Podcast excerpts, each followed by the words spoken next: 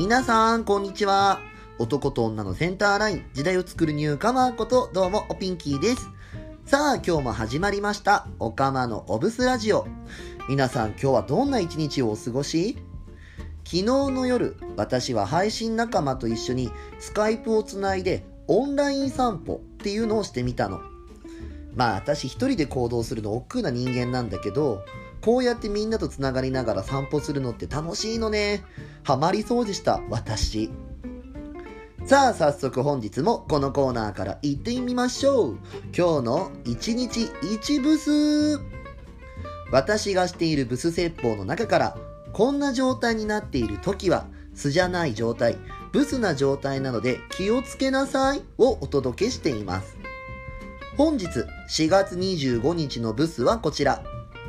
自分のこと褒められない時はブスです。最近自分のこと褒めてますか？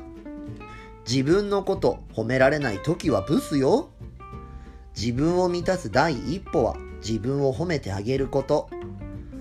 まあ自分のダメなとこ探してもいいけど、それよりもどんな自分でもいいから自分の素敵なところ探してそこをしっかり褒めてあげることがもっと大事よ。